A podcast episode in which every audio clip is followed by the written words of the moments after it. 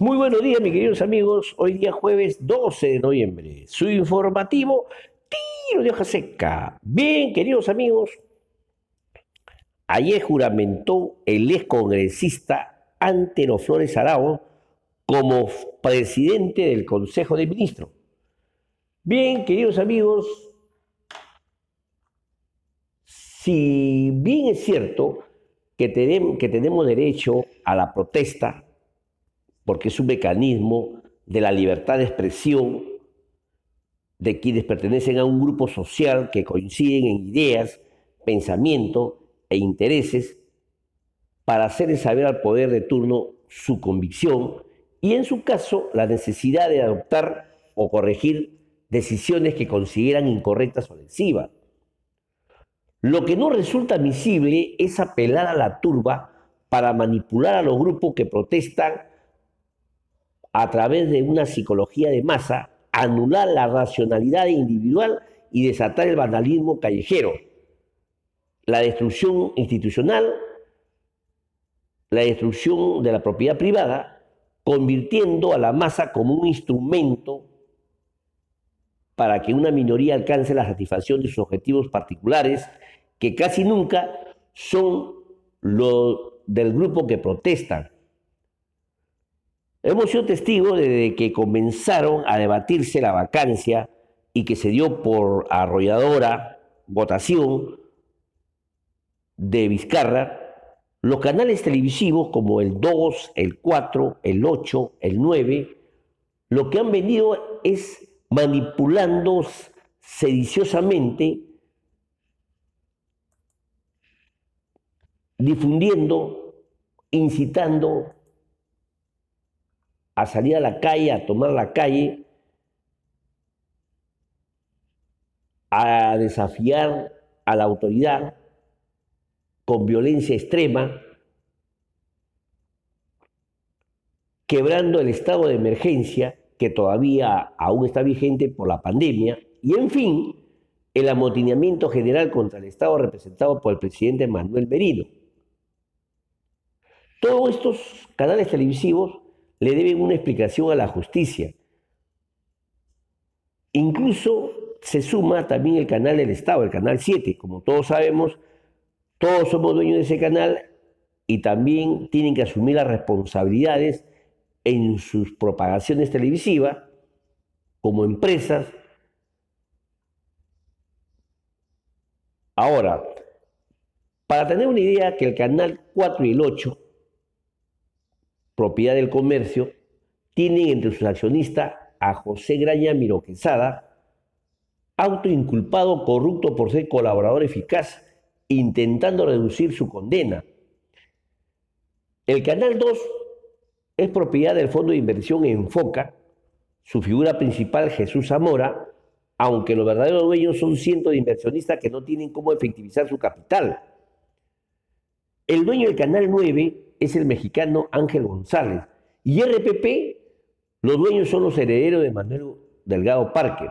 Todos estos canales, todas estas líneas televisivas, todas estas, eh, eh, digamos, estos amotinamientos originados sediciosamente por estos canales, le deben a la justicia una explicación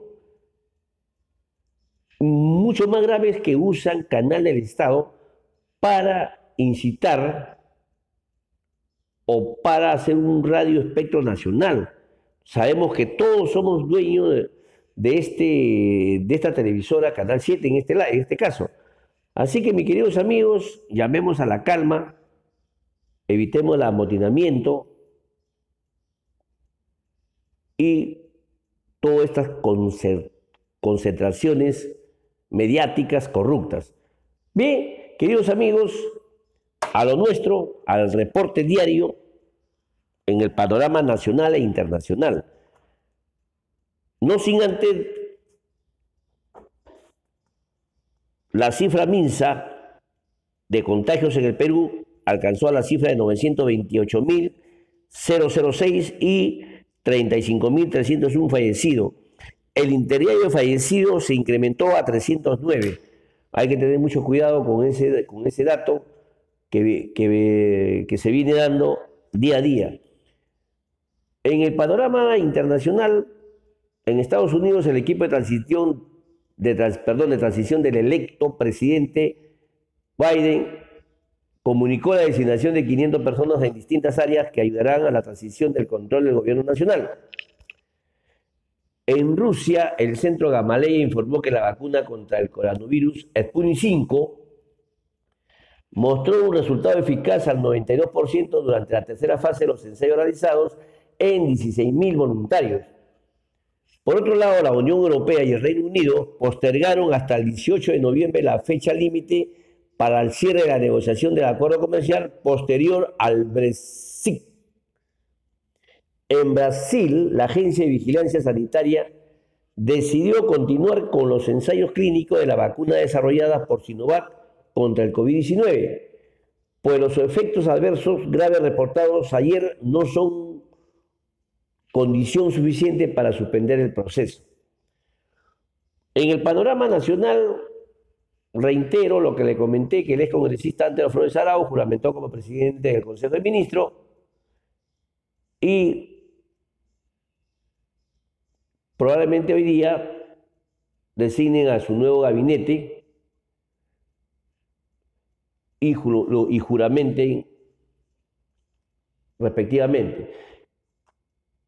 Otro hecho relevante en, la política es que tras el ascenso de Manuel Merino a la presidencia de la República, la Comisión Especial del Congreso para la Selección de Magistrados del Tribunal Constitucional inició el proceso de tacha de los candidatos, el mismo que finalizará el 24 de noviembre.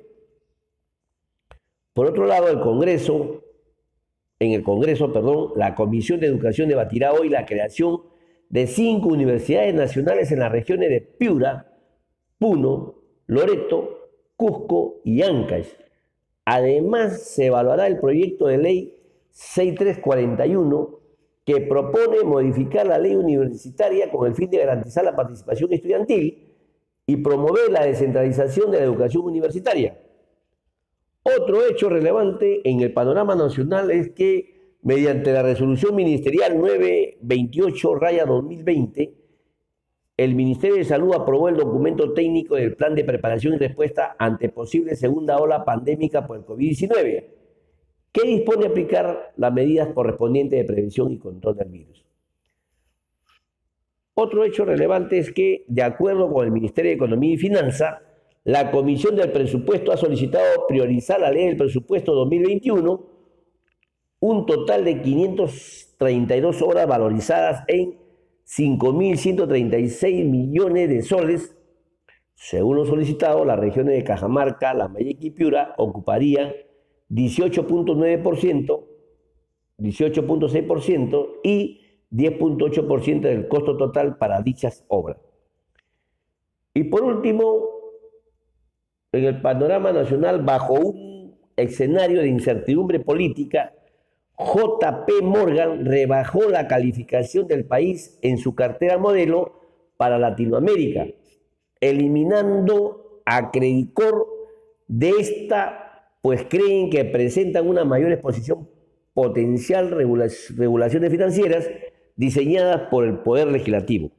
Bien, queridos amigos, eso es todo por hoy no sin antes compartir, como siempre, la frase del día.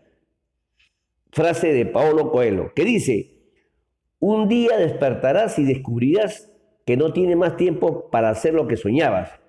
El momento es ahora, actúa. Bien, queridos amigos, distanciamiento social, usar la mascarilla correctamente, protectores faciales en el transporte público, comer comidas sanas, carne blanca, frutas, actividad física moderada y sobre todo, mis queridos amigos, amarnos los unos a los otros. Hasta mañana, Dios mediante. Muchísimas gracias.